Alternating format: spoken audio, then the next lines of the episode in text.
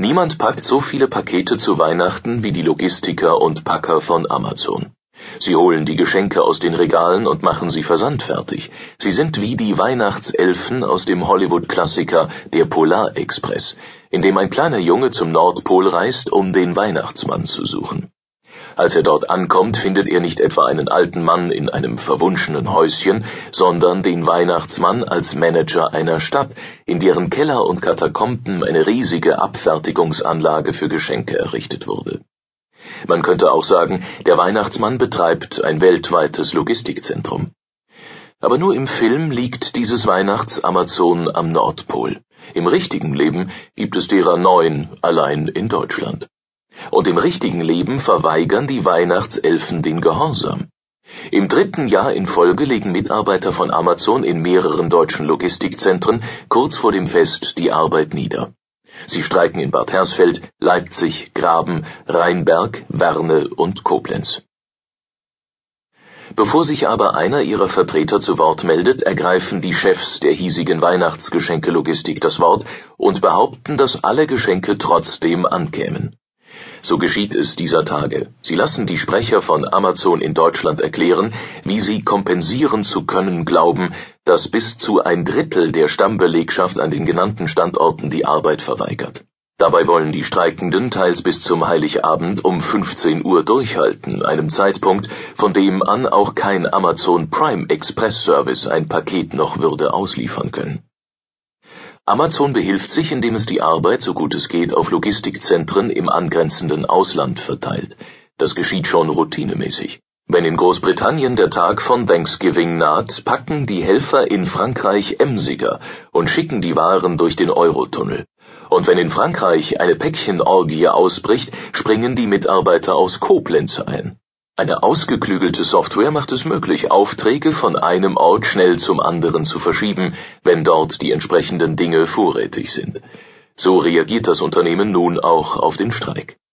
Darüber hinaus hat Amazon deutlich mehr Saisonarbeiter eingestellt als im vergangenen Jahr, sagen Vertreter der Gewerkschaft Verdi, und sie vermuten, dass die Firma in Erwartung von Streiks so gehandelt habe dass Amazon also in Saisonarbeiter investiere, um auf die Forderungen der Stammbelegschaft nicht eingehen zu müssen.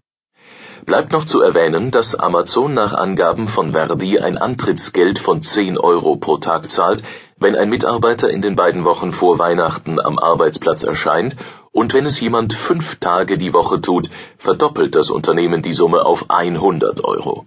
Bernhard Schiederich, der Fachbereichsleiter von Verdi in Hessen, sagt, in unseren Augen lobt Amazon eine Streikbrecherprämie aus.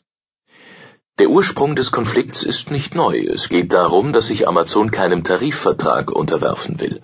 Auch ohne diese Bindung sei man ein guter Arbeitgeber für mehr als 10.000 Beschäftigte und habe in diesem Jahr nahezu 1.000 neue Stellen geschaffen, heißt es bei Amazon. Für einen Job, den man in wenigen Stunden erlernen könne, für den man keine Berufsausbildung und noch nicht mal einen Schulabschluss brauche, seien 10 Euro Stundenlohn anfangs anständig. Wer drei Jahre dazugehöre, bekommt je nach Standort bis zu 13 Euro. Die Gewerkschaft hält das für zu wenig, denn wenn Amazon seinen eigenen Werbeclaim ernst nehme, sei das Unternehmen ein Versandhändler, müsse sich also an den Tarifgehältern des Versand- und Einzelhandels messen lassen, und die legen bei den Einstiegsgehältern 14 Prozent höher als bei Amazon. Bei der Diskussion geht es um etwas Grundsätzliches. Bisher hat kein großer Online-Händler einen Tarifvertrag abgeschlossen.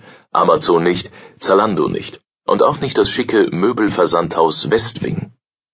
Versandhändler alten Schlags, beispielsweise der Otto-Konzern, zahlen hingegen weiter Tariflöhne und sind dadurch im Nachteil.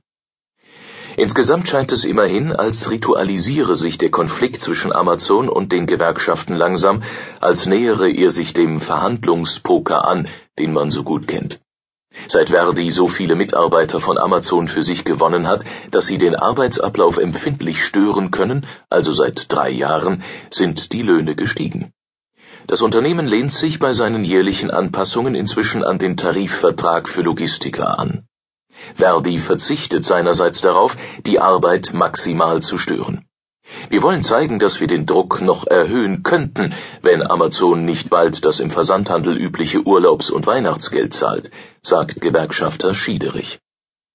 Man kann es auch so sagen. Die Weihnachtselfen wollen das Fest nicht kaputt machen.